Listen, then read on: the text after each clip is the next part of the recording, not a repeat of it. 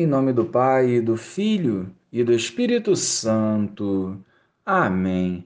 Bom dia, Jesus.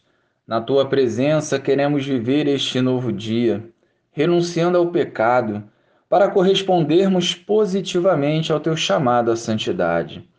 Sustenta e conduza os nossos passos. Amém. Naquele tempo, Jesus saiu e foi para a região de Tiro e Sidônia entrou numa casa e não queria que ninguém soubesse onde ele estava, mas não conseguiu ficar escondido. Uma mulher que tinha uma filha com o espírito impuro ouviu falar de Jesus. Foi até ele e caiu a seus pés. A mulher era pagã, nascida na Fenícia da Síria. Ela suplicou a Jesus que expulsasse de sua filha o demônio.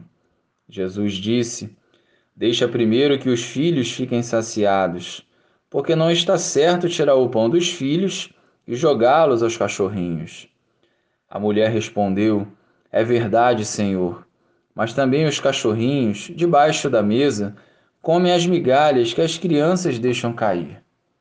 Então Jesus disse: Por causa do que acabas de dizer, podes voltar para casa. O demônio já saiu de tua filha. Ela voltou para casa e encontrou sua filha deitada na cama, pois o demônio já havia saído dela. Louvado seja o nosso Senhor Jesus Cristo, para sempre seja louvado. Todos, sem exceção, têm direito de alcançar a libertação e a salvação que vem de Deus.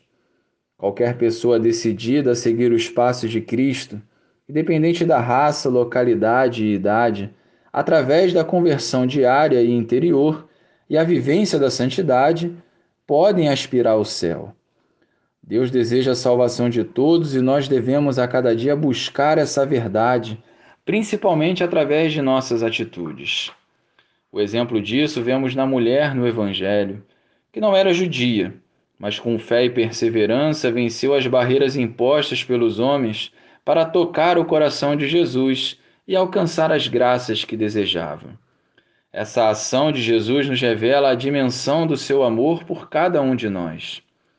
Por isso, movidos pelo Espírito Santo, devemos rezar por quem não participa da nossa comunidade e acolher com alegria os novos membros, que, como a mulher do Evangelho, venceram desafios para estar ali na presença do Senhor. Glória ao Pai, ao Filho e ao Espírito Santo como era no princípio, agora e sempre. Amém.